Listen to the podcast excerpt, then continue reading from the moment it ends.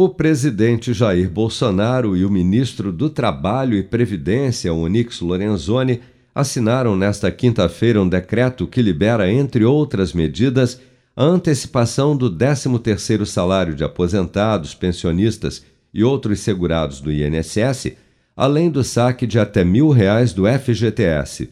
Durante o lançamento do novo pacote de medidas, batizado de Programa Renda e Oportunidade, o ministro da Economia, Paulo Guedes, destacou que a iniciativa do governo deve injetar cerca de 165 bilhões de reais na economia neste ano. Nós já distribuímos lá atrás o saque aniversário, nós já fizemos agora de novo o saque extraordinário. Você pode ir lá pegar até mil reais e você paga. Se, se, se quiser gastar, gasta. Se quiser pagar um banco, paga. Se quiser trocar de crédito, vai na caixa, vai lá no caixa tem, saca esse dinheiro de um lado do seu FGTS que lhe pertence, paga aquele banco antigo e pega, o, e pega o saque novo lá na caixa. No caixa tem, ele vai te dar o empréstimo. Então nós temos o tempo inteiro fazendo medidas em ondas, uma atrás da outra, para melhorar as condições de vida da população brasileira. A terceira medida também nesse contexto é justamente a antecipação do 13 terceiro, como fizemos lá atrás na pandemia. A pandemia chegou, vamos proteger os mais idosos, vamos proteger os mais frágeis. Agora é a mesma coisa.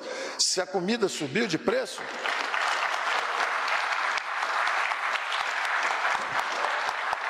Se a comida subiu de preço, se a comida está mais cara, tem, vamos proteger, deixa eles anteciparem o 13 terceiro para enfrentar agora o problema. Só a antecipação do 13 terceiro salário do INSS em abril e maio deve injetar 56,7 bilhões, beneficiando 30,5 milhões de aposentados, pensionistas e outros segurados do INSS.